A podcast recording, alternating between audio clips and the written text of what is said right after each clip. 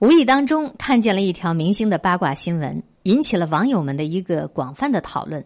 说有一女明星呢嫁入到豪门，一个月领十一万元的生活费，但是呢就是见不到丈夫。平日里呢，这位女明星的生活就是会朋友啊，带娃娃呀。不难的想象，这个新闻发稿人的初衷呢，大概是想要再一次来探讨一下金钱和爱情之间的关系，以及当下女人们的一种难以抉择：究竟是在深宅里寂寞着，珠宝压身；究竟是很多很多的钱，还是需要很多很多的爱？到底哪一样更加值得呢？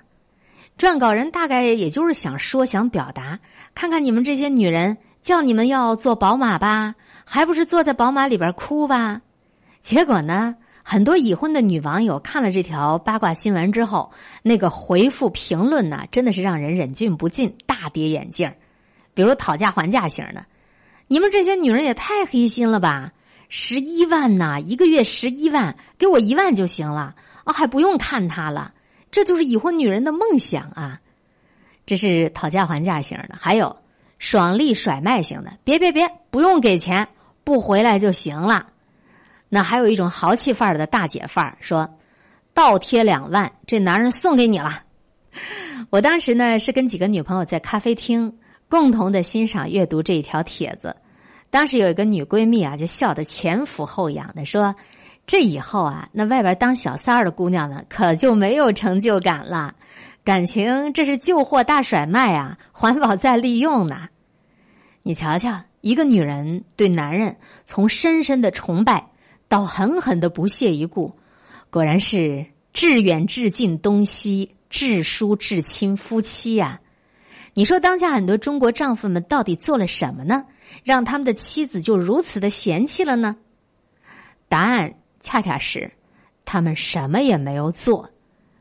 有女人说：“他不回来更好啊，回来了还要给他做饭、洗衣服，让他陪孩子玩一下，他就是把孩子丢在一边，自己玩手机。”丈夫果然如山呐，山是一动不动的，丈夫也是一动不动的。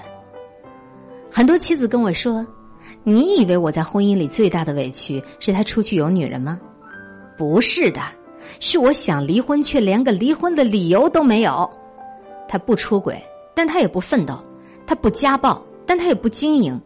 他说这就叫过日子，但在我看来，他这就是在混日子。如果说有个非常得体的法律名词叫做“行政不作为”，那么中国家庭现在有婚姻面临的一个最大的挑战，可能就是很多男人处在婚姻不作为。这和精神世界逐渐成长的中国妻子之间的矛盾是越来越大了。我的朋友曾经问我：“你说为什么最近这几年家庭妇女做微商做的这么流行啊？”那是因为这是唯一让他们既能够顾及家庭，又能够提升自己生活品质的一个职业。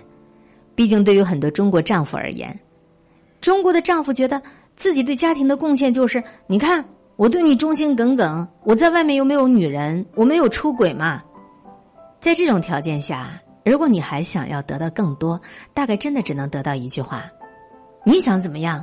你还想要怎么样啊？从此，你面对一个下班之后就回在家里，躺在沙发上玩手机的男人，你挑不出他的大错，却也无力去指责他的懈怠。想到家里的奥迪、自己的迪奥、孩子的奥利奥。一个稍微有点危机感的中国妻子，都会不可避免的在刚刚结束了疲惫艰难的生产哺乳期之后，迅速就进入一种挣钱养家的生活模式里。这个时候，有一个不指责你折腾的丈夫已经是万幸的了，更多的依然是我的晚饭呢，我的那件衬衣呢，我的袜子放哪儿了呢？很多的妻子们在忙完一天之后。看着毫没有精神交流，也无心分担家务的丈夫，心里头大概就都只有这么一句话了：是的，你是不坏，但是我要你也没有什么用。太多的中国男人大概到现在还没有意识到，婚姻这件事情对于当下的中国女人而言，客观来讲，真的性价比太低了。这不是中国女人的自主嫌弃，而是这个时代的便利。如果说以前吧，婚姻的意义就是有人能够帮你修个灯泡啊，能够帮你修个马桶啊，帮你弹一罐煤气啊，那么一个中国丈夫的作用，现在可能还比不上一个五分钟就保证能上门来的物业大叔了。如果说婚姻的意义就是有人包接包送，那么你有钱了，到外边叫一专职司机。专车司机的服务可真的比你那个丈夫来的更体贴的。如果说婚姻的意义就是长期稳定的性生活，对此很多中国妻子可能要呵呵了。如果说婚姻的意义就是有人来承担物质方面的压力，那我给你看一组数据：某一个知名招聘网站的调查结果，男方赚钱比女方多的家庭只有不到一半儿。也就是说，中国的家庭当中，百分之四十三的是男方赚钱比女方多，百分之二十二的家庭，男人和女人收入差不多，剩下的百分之三十五的家庭，女方赚钱更多的，你知道不？造成这个现象的原因就是，我们已经进入到一个全新的时代，男人的力量感的职场优势，在如今的经济领域，正在让位于知识、创新、体验。服务为主要内容的全新的经济模式，女性的细腻、柔美、敏感，对于美的感知，还有在繁杂家庭事务当中锻炼出来的统筹能力，可能真的在这个时代将更加容易得到它的价值呈现了。就像诺贝尔文学奖的获得者多丽丝莱辛，在《天黑前的夏天》写了这样一位女性凯特，她做足了家庭妇女二十五年。她的丈夫是一名有名的医生，她从来不知道自己除了四个孩子的母亲，她还可以做什么。直到国际食品组织的一次翻译缺席，凯特因为从小在几个国家生活过，通晓多门欧洲语言而被临时聘用。在这个各国精英汇集的职场上，凯特的情绪稳定，通晓多国语言，性格又温和，善于奉献，生活能力又强，发挥了他极大的优势。被人称为凯特妈妈，她一直往前走，从国际食品组织又走向了更大的世界。说人话就是，如果有一天你发现一个家庭妇女比一个男人更加能够挣钱，别慌，隔壁家可能也是一样的，这很有可能真的是时代趋势哦。正在和各位一起分享阅读到的是艾米亚的文章。这一次，中国的丈夫集体迎来了一次大挫败。其实有这样的一些思想的碰撞，也是一件好事，免得我们自己在云里雾里放着光彩，还不知道真实的情况是什么样的呢？和大家一起继续聊的这个话题，希望能够引发你的兴趣，也希望你能够在这篇文章分享学习之后，好好的审视一下你的婚姻，看看你的婚姻现在还好吗？其实中国的妻子啊。并不想要对立中国的丈夫，毕竟这个世界上没有人是真的完全不喜欢婚姻。曾经有一个被出轨逼出家庭的妻子对我说：“即使我遭遇这样的狗血大战之后，我依然还是对婚姻充满期待。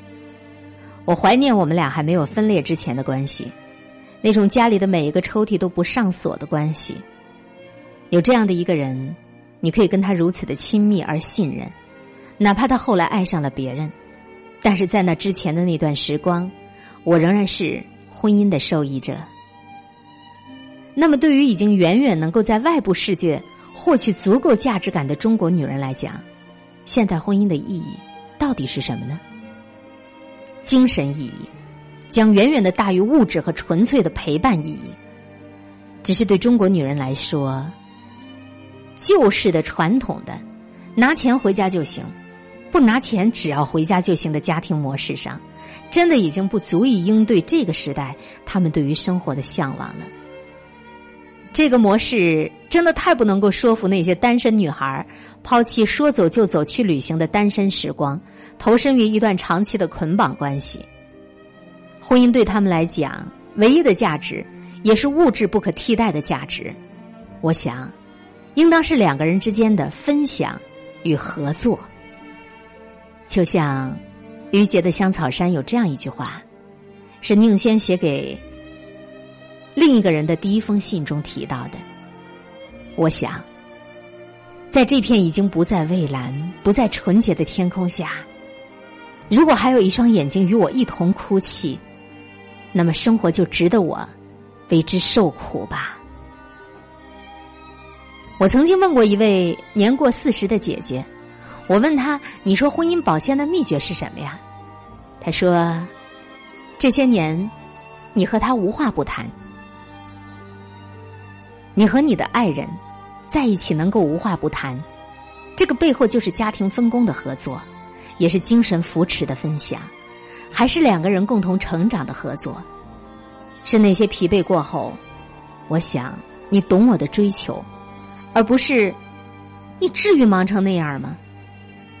是那些深夜里，你说我想出去走走，另外一个人问你，你最近是不是累了？还是那些没有说出口的话，没有流下来的眼泪，不想表现出来的对于生活的疲惫？可是另一个人，他懂了，他全懂。这就是两个人互为战友，这就是。婚姻的意义，可是现实生活里，太多的丈夫做了些什么呢？洗洗睡吧。而且中国式的婚姻里，往往有一个中国式的婆婆，他们在儿子结婚后继续承担着母亲的角色。在多少丈夫想要给孩子换第一张尿布的时候，被婆婆拦下来：“你不会，你不会，让我来。”曾经有一个探讨家庭关系的老师对我说。我觉得中国好多旧式的女人真的是太能忍了，出轨能忍，无性生活能忍，家庭暴力能忍，精神冷漠能忍。在这种情况下，只要维持了一个家庭的完整，一个中国丈夫所要付出的精神能量是微乎其微的，但是中国丈夫的地位又是相当稳固的。其实。如果时代对女人提出了更高的要求，将她们推出了家庭，那么中国丈夫必然要承担更多的义务。如果你一边又没有承担义务，你还等着和你的老婆一起来还房贷，那么你至少每天下楼之前给家里的垃圾套套个垃圾套吧。这也是一种合作。如果一个男人无视于他妻子的精神世界，或者说故意忽略他自己，他得到的必然就是这样的结果。你回来，你不回来都不重要；你拿钱，你不拿钱回来更不重要。在这个家里，你从此得不到尊重，得不到价值感，得不到需要感。这就是为什么大家说不要十一万，男人也可以甩卖。如果一个男人，最后，妻子不需要你，孩子不需要你，家庭也不需要你。